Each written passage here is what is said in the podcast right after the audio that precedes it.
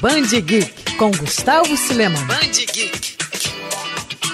Uma voz que marcou diversas gerações. Se você já assistiu Alf, Popeye e Scooby-Doo, com certeza conhece Orlando Drummond, o responsável por dar voz a esses e outros inúmeros personagens inesquecíveis. Pouco depois de completar 100 anos, o eterno Seu Peru saiu das telinhas para o mundo da literatura. Isso porque a vida dele virou livro. Orlando Drummond, versão brasileira, conta a história da trajetória do ator e dublador, com diversas curiosidades e detalhes sobre sua carreira. A obra é do jornalista Vitor Galhardo. O Band Geek bateu um papo especial com o autor. Vitor, muito obrigado pela participação e seja bem-vindo ao Band Geek. Cara, parabéns pelo trabalho, mas me conta, como é que surgiu a ideia do livro? Como é que foi feita a pesquisa? Oi, Gustavo. É um prazer falar com você, é um prazer falar com todos os seus ouvintes da Band News. Então, a ideia de escrever sobre o Drummond começou em 2015. E aí eu pensei, por que não escrever uma, uma biografia sobre o Orlando Drummond? Eu cresci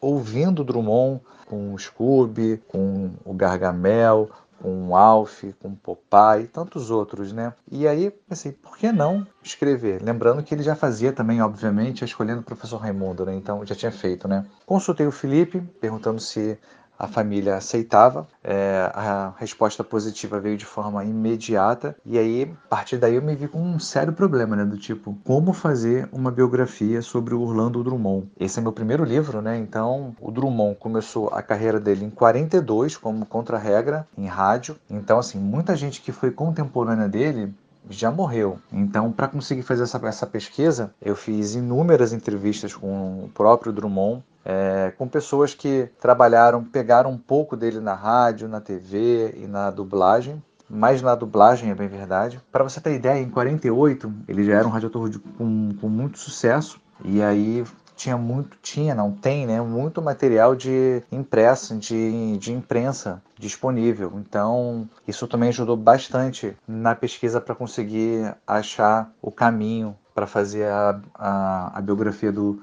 Drummond. Um fato interessante é que a família em nenhum momento quis ler a, a biografia, eles só estão lendo agora. E aí o mais, assim, o mais bacana de tudo é que eles estão descobrindo coisas que eles não sabiam, estão lembrando de coisas que ele tinha esquecido. Ou seja, por enquanto, não levei nenhum puxão de orelha da família, né? o que é muito legal. E, Vitor, o Orlando dublou diversos personagens, entre eles alguns ligados ao universo geek, né? Você acredita que ele faz parte dessa cultura geek, isso antes mesmo desse segmento ganhar esse nome? Em relação aos personagens, todos são muito cultuados. É... eu acredito que o Drummond não, assim, ele nunca teve noção do que de fato representava esses personagens na época que ele estava é, dublando. Acho que hoje, por exemplo, ele tem total noção do que o que ele fez, do que representa o que ele fez. Mas o Drummond teve uma característica na, em si, em toda a vida dele, é que ele soube aproveitar bem as oportunidades é, que foram surgindo. Para você ter ideia, ele era chamado na época, isso na década de 40, de 50, o Coringa da rádio, porque ele ficava o dia inteiro trabalhando, fazendo um personagem aqui, um personagem ali, isso como radiator, depois, isso, depois veio a mesma coisa na dublagem, entendeu?